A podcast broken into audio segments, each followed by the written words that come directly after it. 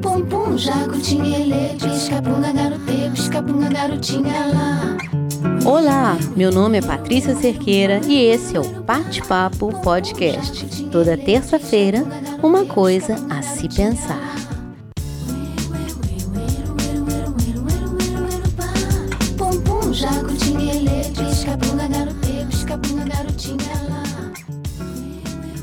Ontem eu estava pensando na diferença entre autoestima e autoconfiança.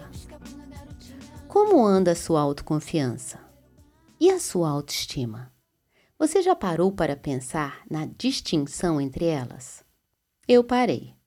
A pessoa autoconfiante costuma ter uma ótima autoestima, mas nem toda pessoa com boa autoestima é autoconfiante.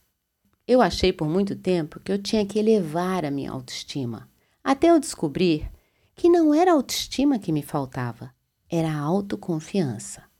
E agora eu vou falar de três diferenças entre a autoconfiança e a autoestima. A primeira, a autoestima se refere ao quanto uma pessoa aprecia a si mesmo. A autoconfiança se refere à percepção de ser capaz na realização das mais diversas atividades. A segunda, a autoestima pode ser quebrada diante de uma crítica, um fracasso, uma queda. A autoconfiança, não. A pessoa autoconfiante não liga para o fracasso, ela insiste. Terceiro, a autoestima é para fora, já a autoconfiança vem de dentro. Agora que eu falei da diferença entre a autoestima e a autoconfiança, eu vou falar de como elevar cada uma delas.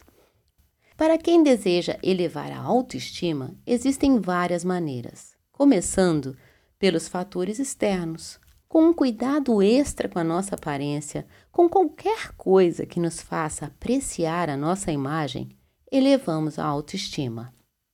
A segunda opção é pelo autocuidado. Quem cuida de si, cuida da sua autoestima. Se é difícil para você manter a autoestima elevada, comece pelo autorrespeito. Essa é a base da autoestima. Não se diminua diante de ninguém. Agora, já a autoconfiança, ela se encontra em um outro nível da nossa consciência e não se desenvolve de um minuto para o outro ou com um simples acessório. Ela requer reflexão. A autoconfiança é fundamental para o nosso crescimento. Sem ela, continuamos como crianças mimadas que, diante de cada não, chora e faz birra. Para adquirir a autoconfiança, temos que provar para nós mesmos do que somos capazes. E para isso, está inserido muito trabalho, preparação, dedicação e as adversidades pelo caminho. O maior inimigo da autoconfiança, sabe qual é? É remoer o erro. Isso, ficar remoendo o erro, é um desserviço consigo mesmo. A gente fica tanto tempo remoendo o mesmo erro e não enxergando as pequenas vitórias. Trate suas pequenas vitórias como grandes conquistas. Habitue-se a comemorar suas tarefas, pequenos êxitos, e não a se martirizar com seus erros ou com o que você não deu conta. Quem pensa no que fez no dia e fica satisfeito no final do dia, pratica diariamente a autoconfiança. Quem pensa no que faltou e não valoriza o que fez, acaba minando a sua autoconfiança dia após dia. A autoconfiança é uma crença, a crença em si mesmo e nas próprias capacidades. Uma grande aliada da autoconfiança é a preparação. Quando a gente se prepara para o dia, para uma reunião, para apresentar uma nova ideia, para exercer a nossa função, nos sentimos mais confiantes para enfrentar as situações. A pessoa autoconfiante confia sobretudo em si mesmo. Ela tem um compromisso com a própria palavra. Se ela diz que faz, ela faz. Quando adquirimos confiança na nossa própria palavra, assinamos um pacto com a autoconfiança e ela acaba fazendo parte da nossa vida. Se algo não sai como você imaginou, se o seu plano dá totalmente errado, se você recebe um não ali na lata para o que você achava que era um sim, como você se sente? Chateada, logicamente, e tem razão. Fique chateada. Sinta raiva por 30 segundos e depois livre-se dela. Não chore pelo leite derramado.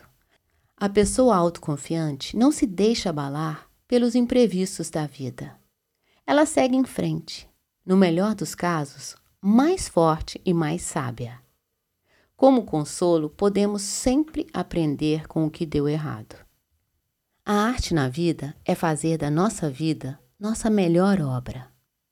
É lapidar a pedra bruta até tirar dela a escultura consagrada. Somos a pedra bruta e o que nos lapida são os erros, os desafios, as dificuldades que vencemos. Com cada erro que a gente aprende e cresce, é uma lasca que sai. E mais próximos vamos ficando da nossa melhor parte. A diferença entre a nossa obra e a esculpida na pedra é que a nossa a gente não finaliza. Enquanto a vida, haverá o que esculpir em nós mesmos.